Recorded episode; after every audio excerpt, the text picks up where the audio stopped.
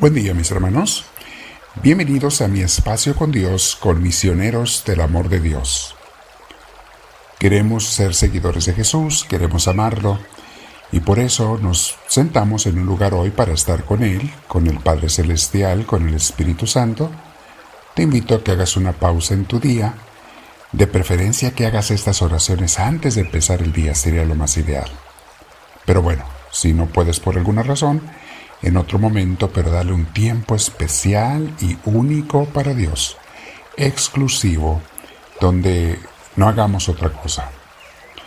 Ahora, algunos le dan ese tiempo en otro momento y luego toman estos 10 minutos como quieran, pues está perfecto, con tal de que le des un tiempo a Dios en tu día. Bueno, vamos a meditar. Nos sentamos en algún lugar con nuestra espalda recta, nuestro cuello y hombros relajados y vamos a comenzar respirando profundo, con mucha paz, con mucha tranquilidad, deseando recibir a Jesús, al Espíritu Santo para que nos ilumine y nos inspire.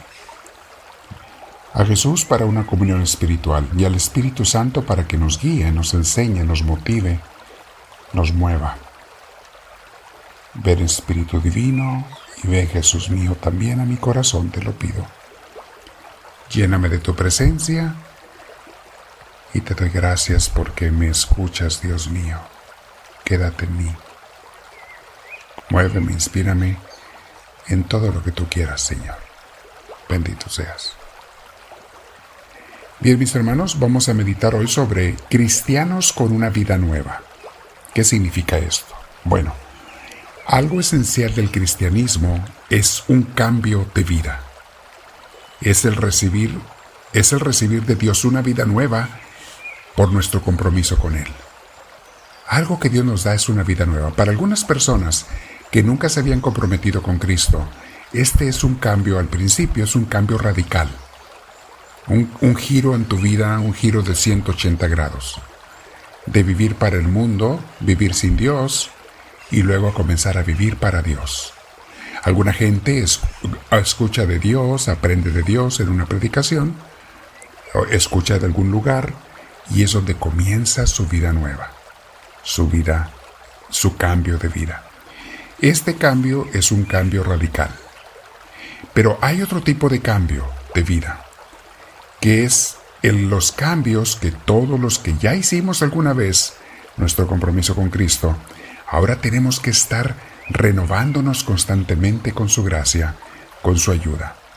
Tenemos que estar periódicamente convirtiéndonos, purificándonos, limándonos, dejando que el Señor nos inspire para empezar una, para seguir en esa vida que ya tenemos.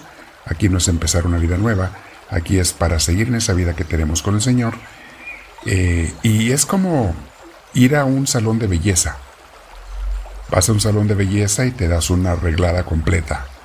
De cabello, de pelo, de las mujeres corte de uñas, los hombres nos tenemos que cortar las uñas, rasurar, etc. Eh, eso es estarte renovando constantemente. Aquí hablamos, claro, de la apariencia física, pero en tu relación con Dios, constantemente tenemos que estar cambiando nuestra apariencia espiritual, recibiendo una belleza, un tratamiento de belleza espiritual con las correcciones, con las revisiones, con las mejoras que le damos en nuestro corazón a Dios y por Dios. Es por eso que los seguidores de Cristo, mis hermanos, siempre estamos buscando esa vida nueva. No te acostumbres a cómo estás, porque es muy fácil caer en la rutina. Es muy fácil enfriarnos en el amor a Cristo. Es muy fácil acostumbrarnos a tener a Dios y olvidarnos de darle lo más especial de nuestro día es fácil conformarnos y a veces hasta engañarnos diciendo, oh no, yo ya soy bueno.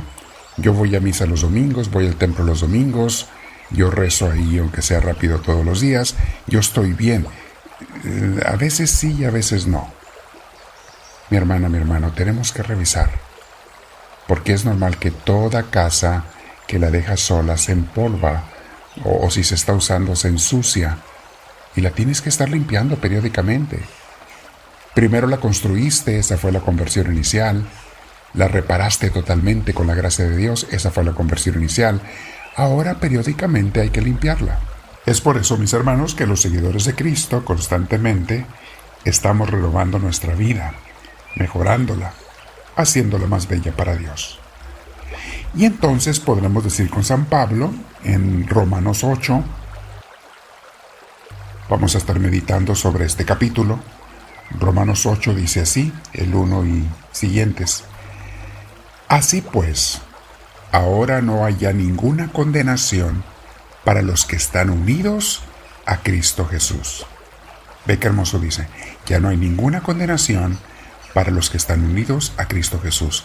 Si tú, mi hermana, mi hermano, te has empeñado en seguir a Cristo y lo haces todos los días, tratas de seguirlo, aunque seas imperfecto y a veces falles, tú tienes ya la salvación.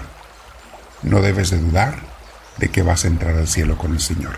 Ya no estás condenado, condenada por nuestros pecados, que merecíamos la condenación. Ya no. Tenemos la salvación de Dios. Dice el versículo 2.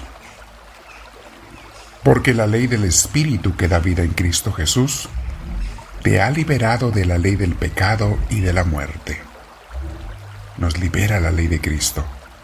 San Pablo va a distinguir mucho entre la ley de la religión, se refería a la religión de los judíos, pero se puede aplicar a las religiones modernas, entre la ley de la religión y la vida en el espíritu. Eh, necesitamos de las dos. Pero San Pablo nos aclara varias veces que lo que nos salva es la vida en el espíritu, el vivir con Dios. Le llama la fe. Fe no es creer en Dios, mis hermanos, como algunos creen. Fe es vivir con Dios, practicar las obras de Dios. Entonces la fe es allí donde nos salva. Y la religión nos guía, nos, anima, nos educa, nos fortalece para que podamos vivir la fe. Podemos preguntarnos también por las palabras de San Pablo, ¿qué hizo que fuéramos liberados de la condenación merecida por nuestros pecados? ¿Qué hizo que fuéramos salvados? La respuesta es, Jesús que con su muerte pagó por mis pecados y nos abrió las puertas del cielo a todos los arrepentidos que lo hemos aceptado y hemos comenzado una vida nueva con Él. Y aunque seamos imperfectos, les decía, nos mantenemos firmes y perseverantes en esa vida con Jesús. El tema principal de hoy, mis hermanos, es ya no hay condenación para aquellos que siguen a Cristo. Ya no hay ese miedo tenemos una vida nueva, por eso estamos renovándola. No basta que limpies la casa una vez, como les decía, hay que limpiarla periódicamente. Y se le da mantenimiento y nos estamos renovando con el Señor. Aquí es donde entra mucho la iglesia, que nos está recordando, renovando, motivando. Y también la iglesia es donde servimos. Ponemos al servicio de los demás nuestros talentos, nuestras capacidades. Eso es la iglesia. Déjenles repito el versículo 2 de Romanos 8.2, porque la ley del Espíritu que da vida en Cristo Jesús te ha liberado de la ley del pecado y de la muerte. Hoy vamos a meditar sobre estos versículos y sobre este tema, mis hermanos. Somos personas que tenemos una vida nueva, somos llamados a vivir en esa vida con Dios, con el Señor. Ya no tienes que preocuparte. Terminamos con el versículo 3. Dice así, porque Dios ha hecho lo que no pudo hacer la ley de Moisés, que era incapaz de hacerlo a causa de la debilidad humana. Dios envió a su Hijo en la misma débil condición del hombre pecador y como sacrificio por el pecado, para de este modo condenar al pecado en la propia debilidad de nuestra condición. Leo el 4 y lo hizo para que podamos cumplir lo que la ley exige, pues ya no vivimos conforme a la naturaleza del hombre pecador, sino conforme al Espíritu. Eso es vivir en el Espíritu, mis hermanos, dejarte guiar por Él. ¿Por qué creen que oramos todos los días? Porque si no oramos todos los días, no tendremos al Espíritu de Dios. Y es Él el que nos va a conducir, a guiar, a orientar. Te voy a invitar a que te quedes un rato en oración con el Señor, medita en estos pasajes, haz una revisión de qué me falta para renovar mi vida, ¿Cuándo fue mi última renovación para tener esa vida nueva? Sí, acepté la, la salvación de Cristo, pero estoy haciendo lo que a mí me toca hacer para mantenerla, para seguir con ella, para no perderme. Dile, háblame Señor, que tu siervo te escucha.